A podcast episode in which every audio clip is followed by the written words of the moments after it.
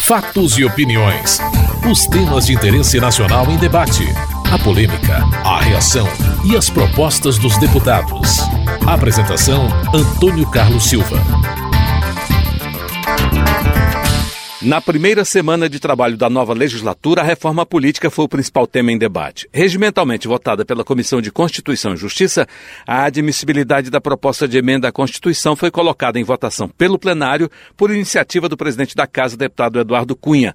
As reações começaram pelo líder do PSOL, Chico Alencar, do Rio de Janeiro. A competência do plenário é recursal na análise da admissibilidade, não uma competência originária, como se tentará inaugurar aqui uma situação, a nosso juízo, de total exceção. O requerimento de urgência, portanto, não existe, como sabemos, para apreciação de PECs. Portanto, não nos parece nada adequado do ponto de vista regimental a apreciação da matéria, que sabemos não é de conteúdo de mérito, é de admissibilidade já desidratando, enfraquecendo a CCJ desta nova legislatura que vai se constituir agora. Leonardo Pisciani, do PMDB do Rio de Janeiro, contestou o líder do PSOL. Pelo princípio geral, o plenário é o órgão máximo da casa. Logo, quem pode mais, pode menos. E o plenário pode substituir qualquer outro plenário da casa, porque aqui está a totalidade da, da composição do parlamento brasileiro eu sustento a Vossa Excelência que não assiste razão à questão de ordem levantada pelo deputado Chico Alencar. O presidente da Câmara, Eduardo Cunha, do PMDB do Rio de Janeiro, rejeitou o pedido do PSOL e justificou que é preciso avançar na apreciação da reforma política. Se nós não sinalizarmos que queremos votar uma reforma política, todos aqueles que discursaram e que falaram que a reforma política é prioritária teriam cometido um engodo. Então é preciso que a gente dê um passo se esse passo por si só não for o passo que seja o suficiente, deveremos dar tantos passos quantos necessários para que seja suficiente a sinalização que nós queremos apreciar, o que não significa a concordância com o conteúdo e nem que a matéria venha a ser aprovada. Estamos discutindo apenas a admissibilidade. A votação seria apenas da admissibilidade da proposta do grupo de trabalho coordenado pelo ex-deputado Cândido Vacareza, mas o tema que dividiu os deputados gerou muito debate. A líder do PC do B, Jandira Fegali, do Rio de Janeiro, criticou a proposta. Todos nós aqui queremos responder à sociedade votando a reforma política. No entanto, esta reforma política que está proposta de ser acelerada, ela faz algo que 80% da sociedade rejeita, que é colocar na Constituição a contribuição de empresas nas campanhas eleitorais. Isto a sociedade não quer, isto a sociedade rejeita. Para além disso, todos os pequenos partidos dessa casa morrerão com a PEC Vacareza que vai para a comissão especial. O líder do PV, Sarney Filho do Maranhão, afirmou que a proposta em pauta prejudica os pequenos partidos. O Partido Verde vai obstruir essa votação. Nós queremos a reforma política. Entendemos que a reforma política ela deve ser feita, mas não queremos uma reforma política. Uma reforma política que acaba com os pequenos partidos ideológicos. Uma reforma política que dificulta as coligações, uma reforma política que vai tratorar os pequenos partidos com cláusulas de barreiras. Então, senhor presidente, nós vamos obstruir porque entendemos que essa reforma política não é a reforma que o povo brasileiro quer. É a reforma que os grandes partidos querem. Para tentar impedir a votação da admissibilidade da proposta, o deputado Vicentinho, do PT de São Paulo, anunciou obstrução. Nós queremos a reforma política, mas queremos a reforma para valer em sintonia com as organizações sociais desse país, como a OAB, como o ABI, CNBB. Nós queremos em sintonia com o Supremo Tribunal Federal que falta um voto, sobretudo para acabar com o financiamento privado de campanha, financiamento empresarial, financiamento dos grupos econômicos, para transformar esta casa mais independente. Mas não é isso que nós vamos discutir aqui agora, não. O que nós queremos discutir é, é um erro pressupor que a CCJ, que ainda sequer foi instalada, com tantos deputados novos nesta casa, vai votar lá contra a admissibilidade. Nós, inclusive, nos dispomos a fazer um bom diálogo na CCJ, mas respeitando esta instância que existe, que tem que ser valorizada e que raramente passou por um momento como este. Domingo Sávio, do PSDB de Minas Gerais, reagiu à posição do PT. Vem o PT, que disse que quer reforma política, qual a primeira atitude? Obstruir, impedir, não permitir que se vote. E ainda vem querer dizer para a gente que não, nós queremos que se aprove lá na Comissão de Constituição e Justiça, que vai ser constituída daqui um mês ou mais. E aí, daqui um mês ou mais, eles vão para lá, para a Comissão de Constituição e Justiça, obstruir lá. E aí leva até junho. E levando até junho vem o recesso.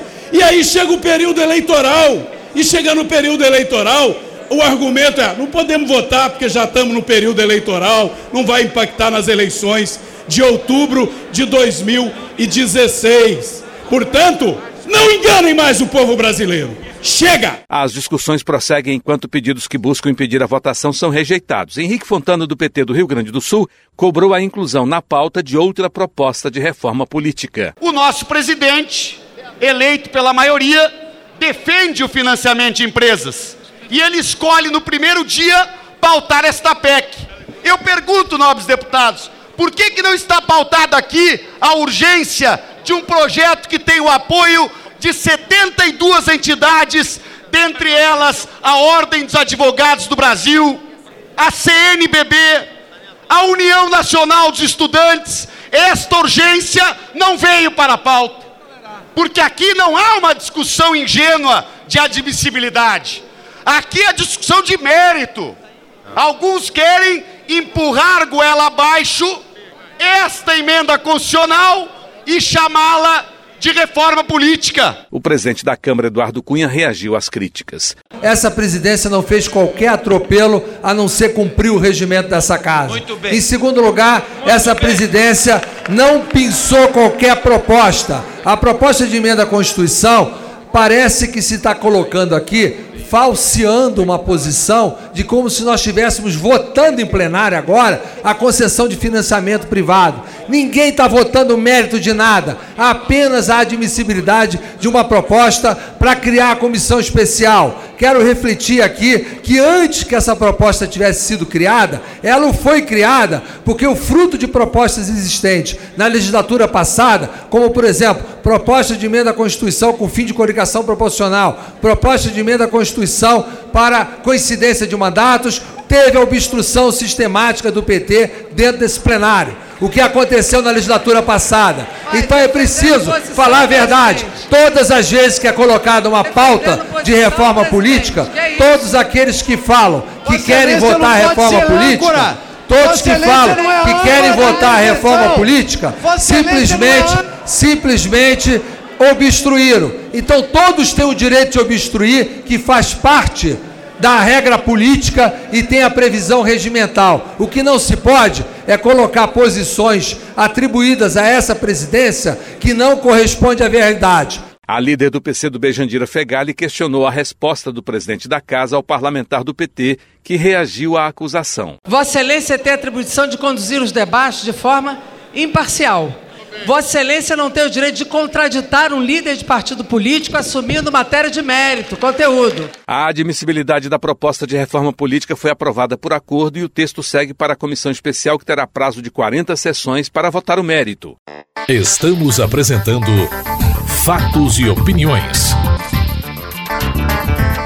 A oposição inicia os trabalhos da nova legislatura com críticas às recentes medidas econômicas do governo, como o aumento de tarifa de energia elétrica. O líder da minoria, Bruno Araújo, do PSDB de Pernambuco, usa a gravação da presidente Dilma Rousseff para cobrar compromisso de campanha e condenar as ações do governo. O Brasil, que já é uma potência energética, O Brasil vê de forma muito clara que a presidente da República até inaugurou há muito do jargão de que políticos não fazem o que prometem.